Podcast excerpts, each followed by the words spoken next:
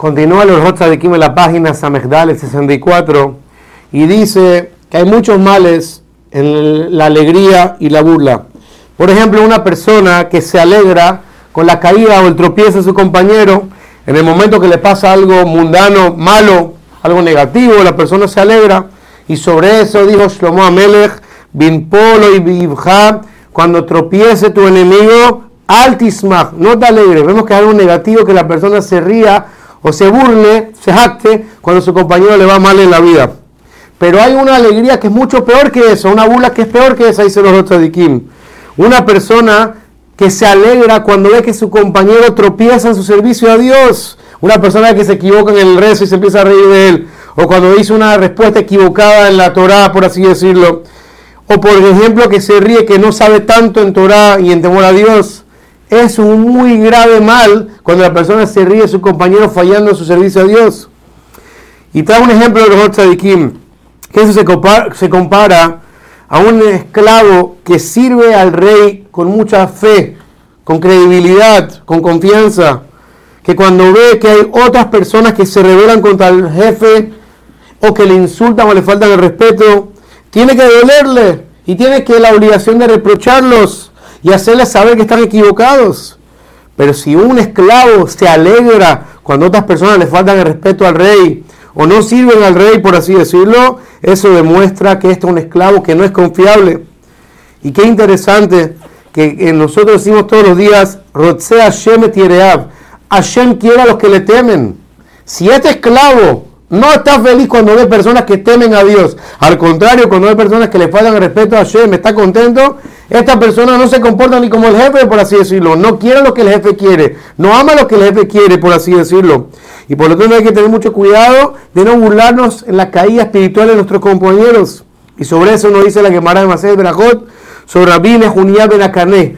Dice la Gemara que rezaba todos los días que no se tropiecen mis compañeros en un tema de alajá y me alegre de ellos, y que de la misma manera yo no tropiece y que ellos no se rían de mí. ¿Y por qué rezaba esto todos los días? Porque se dio cuenta, dice el Kim, que es algo muy común, que las personas se alegran con los errores de sus compañeros, porque a la persona le gusta sentirse victorioso, que le ganó al otro, y de esa manera le da un nombre, eres importante, eres inteligente, sabes más. Y como muchas personas tropiezan en eso, por eso la Junía Benacana rezaba todos los días para cuidarse de este error. Y dice el Kim que hay muchas personas importantes, por así decirlo, parecida gente grande en Torah, Beirat Shamaim, que tristemente no son cuidadosas en esto. Por lo tanto, la persona tiene que hacer un esfuerzo extra en cuidarse y no tropezar en este error. Y cuando una persona ve que alguien no hace la voluntad de Dios, tiene que dolerle.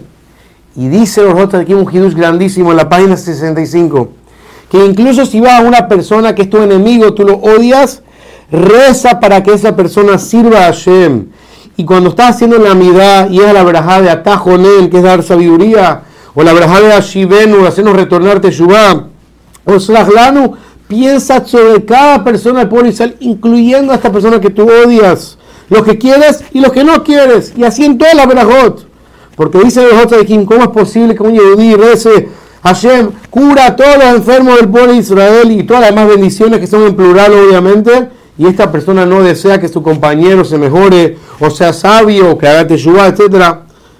Y ya que el dará de la persona está muy acostumbrado el corazón de las personas en este punto de burlarnos y estar feliz cuando los demás tropiezan y no sentimos, por eso lo escribí en mi libro, dice de Kim, para advertirle a los que son temerosos de Dios, arreglar su corazón, que tengan la cabana completa y verdadera, derramar su alma frente a Dios para el bienestar de todo el pueblo de Israel. Los que quieres y los que no quieres. Y de esa manera cumples con la mitzvah de la Torah de Aftal, Kamoja. Y amarás a tu prójimo como a ti mismo. Y una persona que tiene las manos puras, dice el libro de Job, Yosif Omes. De esa manera la persona va a tener más fortaleza, más fuerza, porque está haciendo lo correcto ante los ojos de Hashem.